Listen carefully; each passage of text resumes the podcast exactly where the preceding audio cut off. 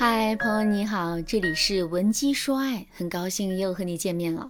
怎么才能在结婚之前精准的识别出家暴男呢？上节课为大家讲了第一个方法，看男人是否经常打压你。下面我们来接着说第二个方法，看男人是否固执，并且情绪难以自控。上节课我也跟大家说了，男人用家暴的方式对待自己的女人，根本的原因是想控制自己的女人。想在家庭中拥有话语权，这是男人的目的。但实现这个目的未必只有家暴这一种方式。就比如，男人可以通过沟通、讲理的方式来说服自己的女人，以此来让自己的想法得到实施。再比如，男人可以通过耐心的劝导或者放手让女人试错的方式来证明自己是对的。可是，如果男人是一个很固执，并且情绪极容易失控的人的话，那么家暴就成了他解决问题的唯一方式。为什么这么说呢？一个做事很固执的人，自身的思维势必是非常僵化的。这种人肯定会用非黑即白的方式去思考问题，所以啊，他们在面对这个具体的问题的时候，脑海中只会有唯一的一个答案。如果真的是这样的话，别人的所有看法和建议，在他们看来，无非就是两种：一种是认可我的，一种是反对我的。基于这个事实，我们来想一想，一个思维特别固执、想问题非黑即白的人，会想通过沟通交流的方式来跟别人达成一个求同存异的结果吗？显然是不会的。事实上，拥有这种固执思维的人，只会想到用强制的方式来逼迫别人认可自己的想法。另外一个情绪自控力很差的人身上最大的特点就是没有耐心。一个没有耐心的人是很难通过平静讲道理的方式去跟别人沟通的。他们也不会允许一件事情在很长的时间周期之内依然无法解决。这也就是说，一个情绪自控力很差的人很容易会通过最简单、直接、粗暴的方式去解决问题。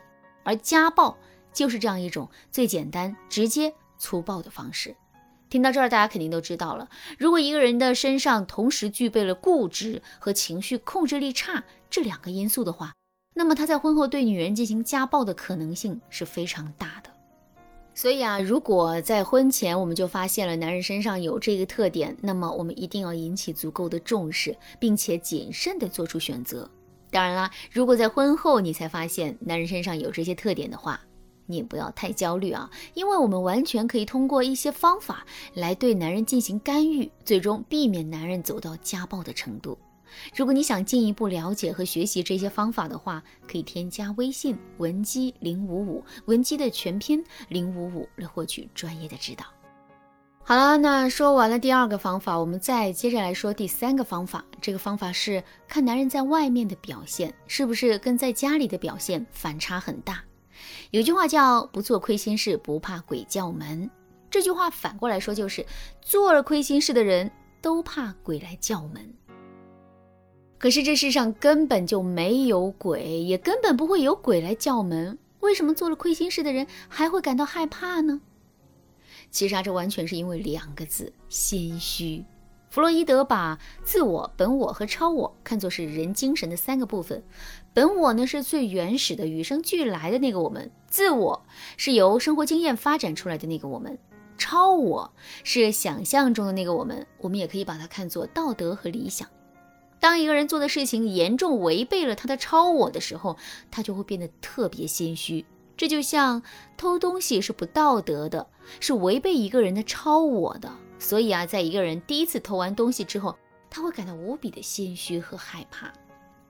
当一个人感到无比心虚的时候，他就会通过一些行为去抑制自己的心虚。比如，一个贼偷了东西之后，会当着众人的面假装谴责这个偷东西的人，以此来把自己塑造成正义感满满的样子，进而让自己感到心安。可是，由于这个贼内心是无比心虚、没有安全感的，所以啊，他在表现自己的时候，在程度上往往是过量的。